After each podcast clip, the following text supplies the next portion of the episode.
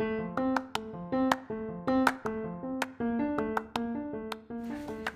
buenos días, muy buenas tardes, muy buenas noches. De donde sea que nos oigan, soy Antonio Daniel Orellana Godoy.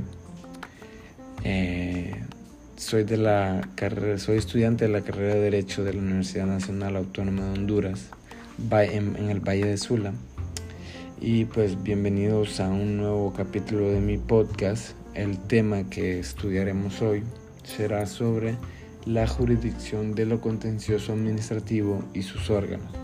Espero pueda serles de mucha utilidad ya que es un tema bastante amplio pero muy interesante. Y para empezar a hablar sobre la jurisdicción, eh, considero apropiado empezar mencionando la importancia y el porqué de la creación de la jurisdicción de lo contencioso administrativo. Bueno, pues estableciendo que, el gobierno se dispone a dotar o a entregar todos los instrumentos necesarios para garantizar al ciudadano el ejercicio del poder público, nos debemos preguntar cuáles son esos instrumentos. Y pues estos son los derechos que se establecen en la ley de la jurisdicción de lo contencioso administrativo, en este caso en específico. Hay muchos más instrumentos, pero ahorita hablaremos de este. De este modo, eh, no se puede entender tampoco un Estado sujeto a derecho sin que existan los órganos jurisdiccionales con competencia de revisar la legalidad de los actos que dicte el Estado. Y que estos mismos actos o estos mismos órganos, perdón, tengan la potestad para decidir sobre las eventuales irregularidades que ocasione o que muestre el Estado. Una vez ya mencionando esto, ahora entraremos de lleno al tema y debemos de entender que primero eh, para primero se debe agotar la vía administrativa que ya la hemos estudiado para después poder hacer uso de la vía de lo contencioso administrativo. Bueno, daremos paso a intentar explicar la jurisdicción de lo contencioso administrativo y este podemos definirlo como el órgano encargado de conocer las pretensiones que nacen o nacieron de los actos, ya sean de carácter general o, o particular, de la administración pública. Y estas pretensiones pues se dieron porque no hubo un resultado favorable o no hubo el resultado deseado en la resolución de la vía administrativa. Y en el caso de la vía de lo contencioso administrativo existen dos formas de terminar el proceso. Eh, estas son la forma normal, que es la sentencia, que es la única forma normal.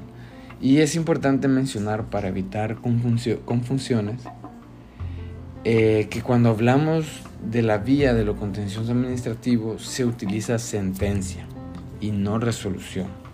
La resolución solo utilizamos en el caso de la vía administrativa. Luego tenemos la forma de terminar el proceso de anormal y estas son tres. Es el allanamiento, el desistimiento o la caducidad. Bueno, eh, si bien ya hemos estudiado anteriormente la administración pública, considero que es importante mencionar a qué nos referimos cuando hablamos de ella.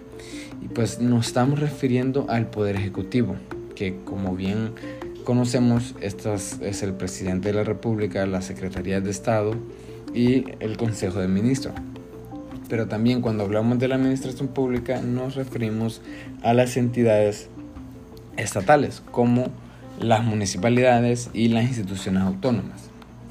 Y para continuar y una vez ya entendiendo un poco sobre la jurisdicción de lo contencioso administrativo, eh, procederemos a mencionar lo que conoce dicha jurisdicción y pues esto no es más que la jurisdicción de lo contencioso administrativo conoce las cuestiones referentes al cumplimiento, interpretación, resolución, rescisión, y efectos de los contratos regulados por la ley de contratación del Estado. y que hayan sido celebrados por cualquiera de los poderes del Estado, municipalidades y también por las instituciones autónomas. Y también conocerá eh, lo relativo a los contratos de los servicios profesionales o técnicos que celebren los poderes del Estado. Bueno, esa es una de, eh, las cuestiones que conocen. También conocen eh, las cuestiones que se, susciten sobre la responsabilidad patrimonial del Estado y de las, de las entidades estatales. Y nos preguntaremos qué es todo eso de la responsabilidad patrimonial. Bueno, esto no es más que otra cosa que cuando existe un daño ocasionado al Estado, la persona que causó, el particular que causó el daño, debe reparar dicho daño con su patrimonio. También eh, conoce la ejecución de las responsabilidades que se adopten en la aplicación de la ley de la carrera judicial y que tenga por objeto el reintegro o el pago de indemnizaciones. También conoce todo lo relativo, bueno, lo relativo a los actos particulares o generales emitidos por las entidades de derecho público, tales como colegios profesionales y cámaras de comercios e industrias, siempre que la ley no les haya sometido una jurisdicción especial.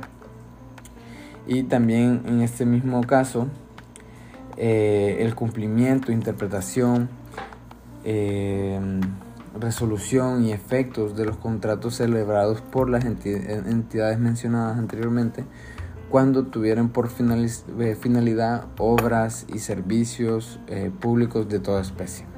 Y pues de manera general también conoce las cuestiones que, que una ley le atribuye especialmente.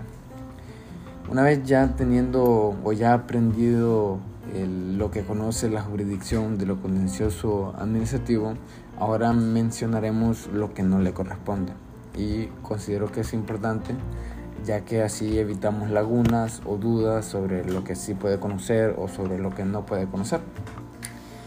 Bien, no le corresponde a la jurisdicción de lo contencioso administrativo las cuestiones de orden civil, mercantil, laboral y penal y aquellas otras que, aunque relacionadas con los actos de la administración pública, se atribuyan por una ley o una jurisdicción eh, diferente o que correspondan al derecho agrario y tampoco les corresponden las cuestiones que se susciten sobre los actos de relación entre los poderes del Estado.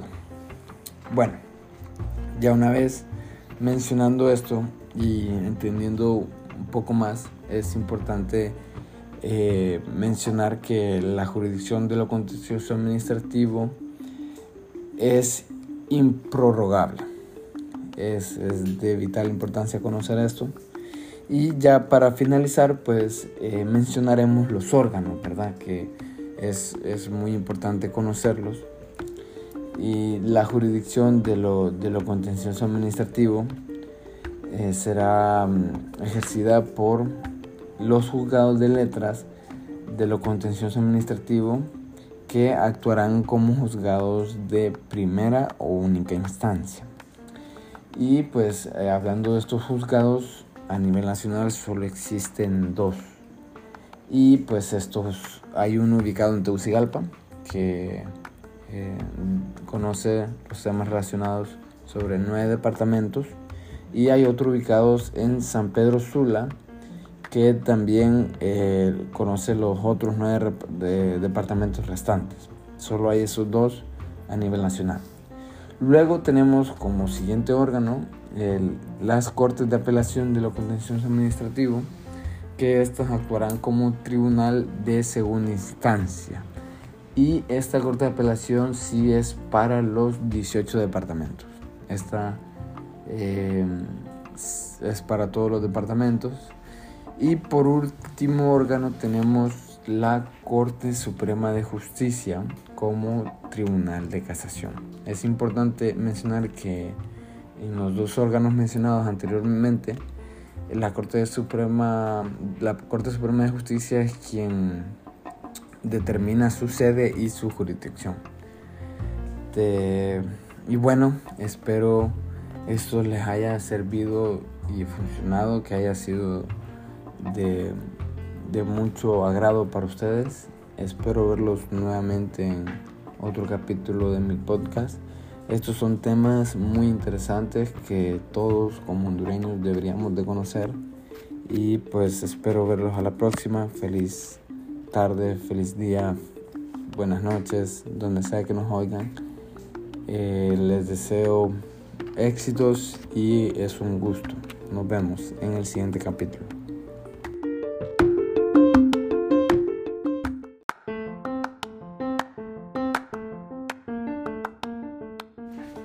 Muy buenos días, muy buenas tardes, muy buenas noches. De donde sea que nos oigan, soy Antonio Daniel Orellana Godoy. Eh, soy de la carrera, soy estudiante de la carrera de Derecho de la Universidad Nacional Autónoma de Honduras, en, el Valle de Sula. Y pues bienvenidos a un nuevo capítulo de mi podcast. El tema que estudiaremos hoy será sobre la jurisdicción de lo contencioso administrativo y sus órganos. Espero pueda serles de mucha utilidad ya que es un tema bastante amplio pero muy interesante. Y para empezar a hablar sobre la jurisdicción, eh, considero apropiado empezar mencionando la importancia y el porqué de la creación de la jurisdicción de lo contencioso administrativo. Bueno, pues estableciendo que, que, el gobierno se dispone a dotar o a entregar todos los instrumentos necesarios para garantizar al ciudadano el ejercicio del poder público, nos debemos preguntar cuáles son esos instrumentos. Y pues estos son los derechos que se establecen en la ley de la jurisdicción de lo contencioso administrativo, en este caso en específico. Hay muchos más instrumentos, pero ahorita hablaremos de este. De este modo, eh, no se puede entender tampoco un Estado sujeto a derecho sin que existan los órganos jurisdiccionales con competencia de revisar la legalidad de los actos que dicte el Estado.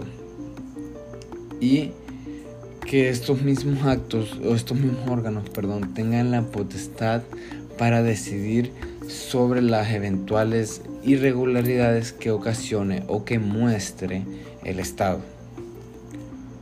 Una vez ya mencionando esto, ahora entraremos de lleno al tema. Y debemos de entender que primero, eh, para, primero se debe agotar la vía administrativa, que ya la hemos estudiado, para después poder hacer uso de la vía de lo contencioso administrativo. Bueno, daremos paso a intentar explicar la jurisdicción de lo contencioso administrativo y este podemos definirlo como el órgano encargado de conocer las pretensiones que nacen o nacieron de los actos, ya sean de carácter general o, particular, de la administración pública. Y estas pretensiones pues se dieron porque no hubo un resultado favorable o no hubo el resultado deseado en la resolución de la vía administrativa. Y en el caso de la vía de lo contencioso administrativo, existen dos formas de terminar el proceso. Eh, estas son la forma normal, que es la sentencia, que es la única forma normal. Y es importante mencionar para evitar confusiones eh, que cuando hablamos de la vía de lo contencioso administrativo se utiliza sentencia y no resolución. La resolución solo utilizamos en el caso de la vía administrativa. Luego tenemos la forma de terminar el proceso de anormal y estas son tres. Es el allanamiento, el desistimiento o la caducidad. Bueno, eh, si bien ya hemos estudiado anteriormente la administración pública, considero que es importante mencionar a qué nos referimos cuando hablamos de ella. Y pues nos estamos refiriendo al Poder Ejecutivo, que como bien conocemos, es el presidente de la República, la Secretaría de Estado y el Consejo de Ministros. Pero también cuando hablamos de la administración pública nos referimos a las entidades estatales, como las municipalidades y las instituciones autónomas. Y para continuar, y una vez ya entendiendo un poco sobre la jurisdicción de lo contencioso administrativo, eh, procederemos a mencionar lo que conoce dicha jurisdicción y pues esto no es más que la jurisdicción de lo contencioso administrativo conoce las cuestiones referentes al cumplimiento, interpretación, resolución, rescisión y efectos de los contratos regulados por la ley de contratación del Estado y que hayan sido celebrados por cualquiera de los poderes del Estado, municipalidades y también por las instituciones autónomas. Y también conocerá eh, lo relativo a los contratos de los servicios profesionales o técnicos que celebren los poderes del Estado. Bueno, esa es una de, eh, de las cuestiones que conocen. También conocen eh, las cuestiones que se susciten sobre la responsabilidad patrimonial del Estado y de las, eh, de las entidades estatales.